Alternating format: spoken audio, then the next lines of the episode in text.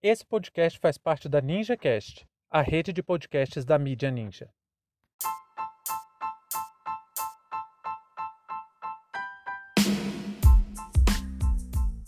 Governo propõe que educação e saúde fiquem sem garantia de recursos. Sejam bem-vindos e bem-vindas ao seu plantão informativo com análise e opiniões a partir de uma perspectiva histórica. Eu sou Arnaldo de Castro e hoje é dia 23 de fevereiro de 2021. Para você ter acesso ao nosso conteúdo completo, visite www.historiaoralpodcast.com.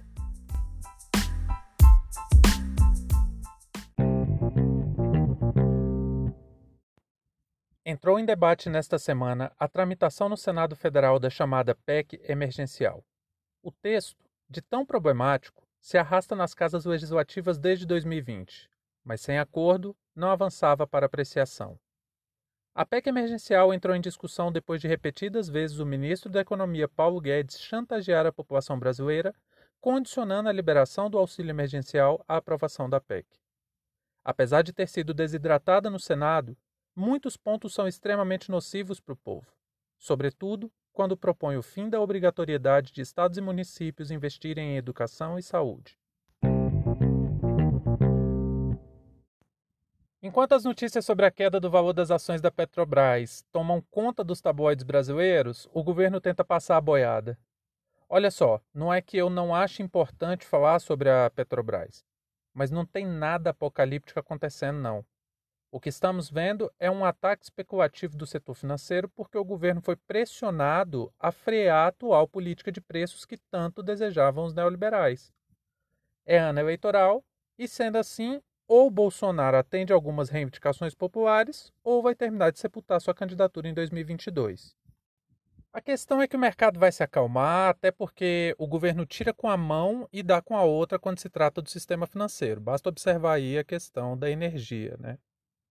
Então não se preocupem, podem investir na Petrobras, fiquem tranquilos que tudo vai se estabilizar em médio e longo prazo e a Petrobras, enquanto for estatal, não vai quebrar. Por outro lado, para atender exigências dos mesmos parasitas, a pasta econômica do governo investe em outra frente, a tal da PEC emergencial. Essa PEC ela é tão complexa e move tantos sentimentos que ao longo de 2020 inteiro o ex-presidente da Câmara, Rodrigo Maia, sempre teve extremo cuidado ao sequer tocar nesse assunto. Já Paulo Guedes, não. Representante de tudo de mais podre que existe no sistema financeiro, não apenas tem falado no assunto, como tem feito uma verdadeira chantagem ao povo. Ele impôs o debate que só é possível pagar o auxílio se a PEC emergencial for aprovada. Para vocês terem ideia, o governo queria passar por cima até de uma cláusula pétrea da nossa Constituição, que é a irredutibilidade dos salários. Sim, Paulo Guedes propôs que salários fossem diminuídos. É com esse tipo de mau caráter que a gente está lidando. Depois de alguém mostrar para ele que seria preciso rasgar nossa Constituição e implementar uma ditadura para que uma coisa dessas fosse feita, parece que ele entendeu que não dá para mexer nesse ponto. Se bem que o Paulo Guedes não tem muito constrangimento de apoiar ditaduras, não. Bom, mas como não conseguiu enfiar de vez a granada no bolso do servidor, como ele mesmo já falou que quer fazer, ele partiu para outra área: tirar recursos de serviços que são considerados não essenciais por neoliberais. Nesse caso, não essencial, entendam saúde e educação. Vamos lá, eu vou tentar explicar para vocês mais ou menos como é que funciona. Em 94, para assegurar o sucesso do Plano Real, foi aprovada uma lei que permitia que o governo gastasse 20% de recursos que seriam destinados especificamente a uma área, mas que acabavam sendo destinados a outra. Isso ficou conhecido a partir de 98 como a DRU, desvinculação das receitas da União. Vamos ao clássico exemplo para ficar bem claro.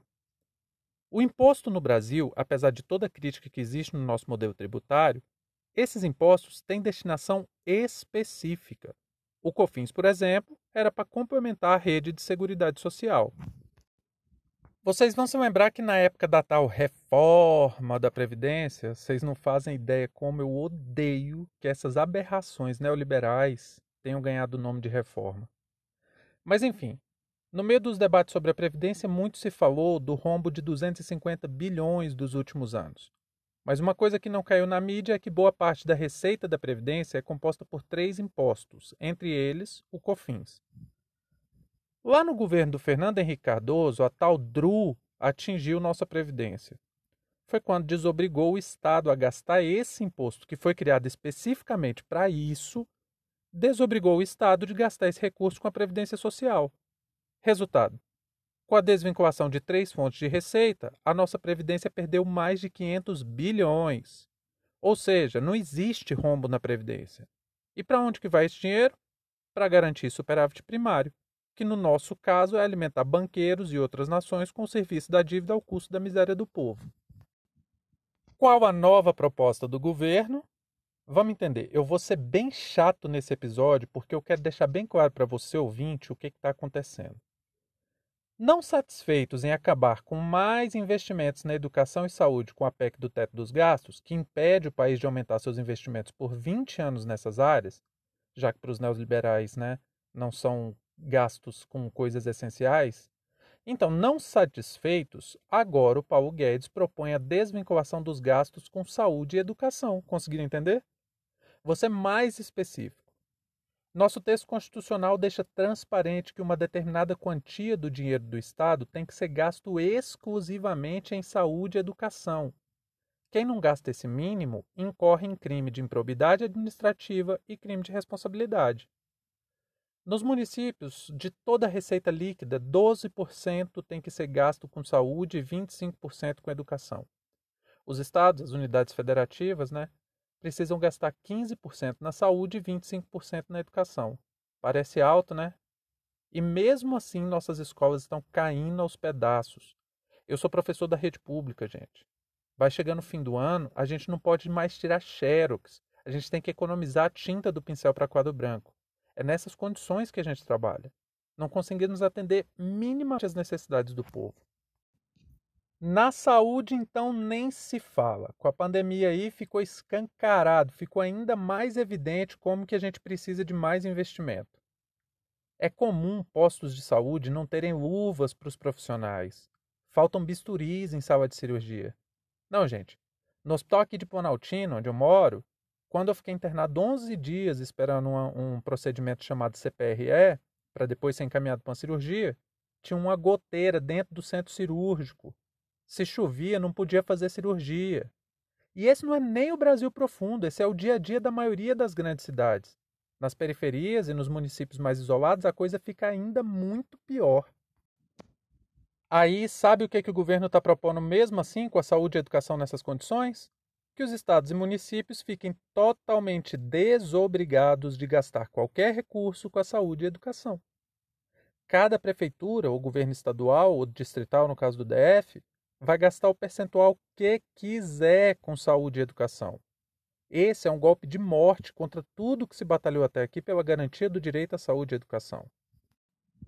De 1930 para cá, sabe em que períodos da história republicana brasileira o Brasil desvinculou essas receitas? somente em períodos em que o Brasil viveu ditaduras.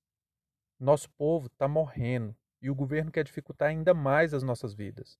Desvincular as receitas da saúde e da educação não é uma opção, é um crime. Fim de papo.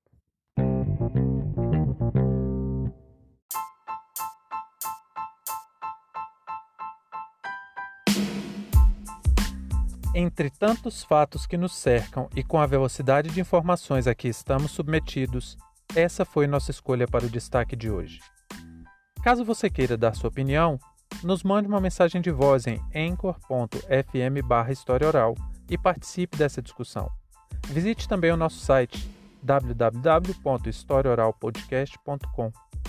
Muito obrigado a você por prestigiar nosso trabalho e até a próxima.